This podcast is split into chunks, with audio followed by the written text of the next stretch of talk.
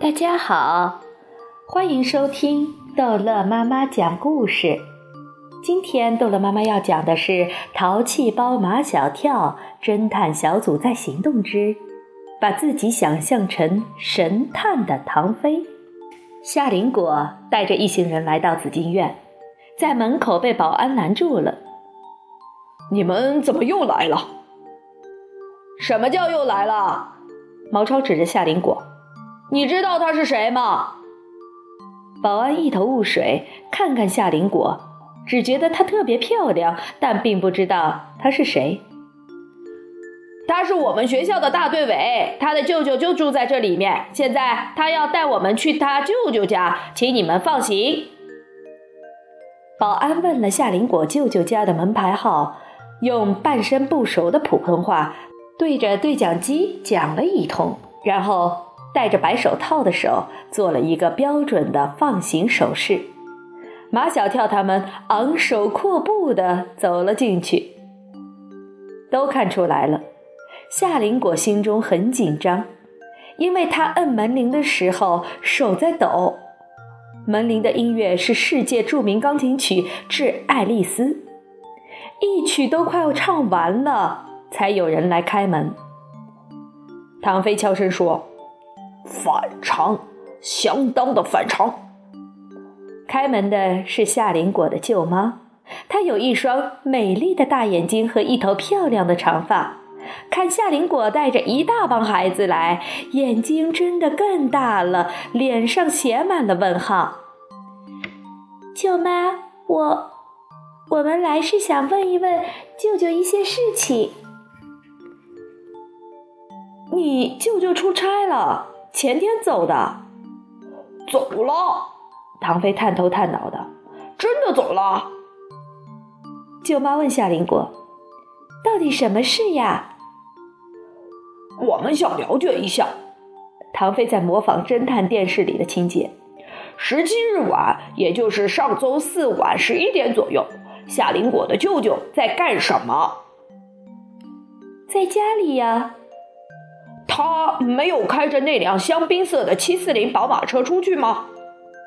夏林果的舅妈莫名其妙。那么晚了还出去干什么？万一万万一他有什么急事，比如这时候他突然接到一个电话。没有。夏林果的舅妈有点不耐烦了，因为第二天一早要赶飞机，她很早就睡下了。不知道唐飞是不是会看别人的脸色，还是他根本不屑于看别人的脸色？他只顾自己问自己的。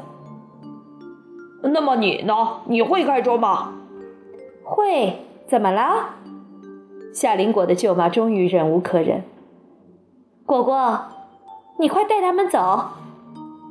舅妈，你听我说。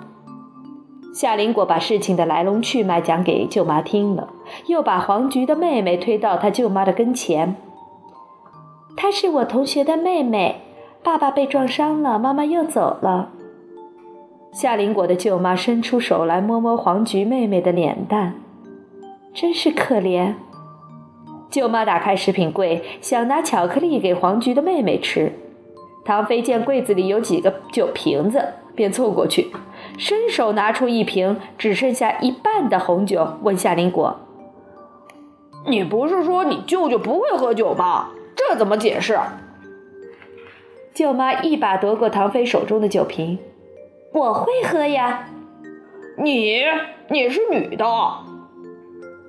我知道我是女的。”唐飞的话把舅妈逗笑了。“谁规定女的就不能喝酒？”唐飞数了数柜子里的酒瓶，有七瓶呢。你喝得了那么多？每晚都喝一点，美容的。实在没什么可问的了。夏林果带着一行人离开了他舅舅的家。现在，夏林果的心情跟刚才来的时候完全不一样了。悬起的一颗心终于可以放下来了。他以为他舅舅已经没有嫌疑了，唐飞却说：“到目前为止，你舅舅仍然是最大的嫌疑人。”马小跳为夏林果的舅舅辩护道：“出事那天晚上，他舅舅很早就睡了。谁能证明他很早就睡了？证据在哪里啊？”我舅妈。你想说你舅妈可以证明吗？你也不想一想，你舅妈和你舅舅是什么关系？这种关系是不能成为证人的。还有，你舅舅为什么早不走，晚不走，偏偏在出事的第二天就走了？你们说有没有畏罪潜逃的可能？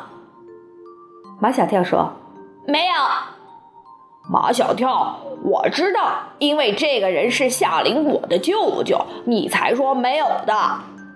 唐飞觉得自己越来越像个神探。那么，我们换一个大胆的设想：夏林果的舅舅根本没走，他就在家里。这就是门铃响了那么久，夏林果的舅妈才来开门的一个原因。舅妈把舅舅藏起来了。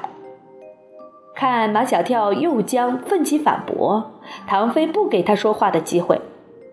还有一个可疑之处：一个家里。怎么可能女的喝酒，男的不喝酒？我舅妈不是说了吗？她每晚喝一点点红酒是为了美容。问题就出在这儿了。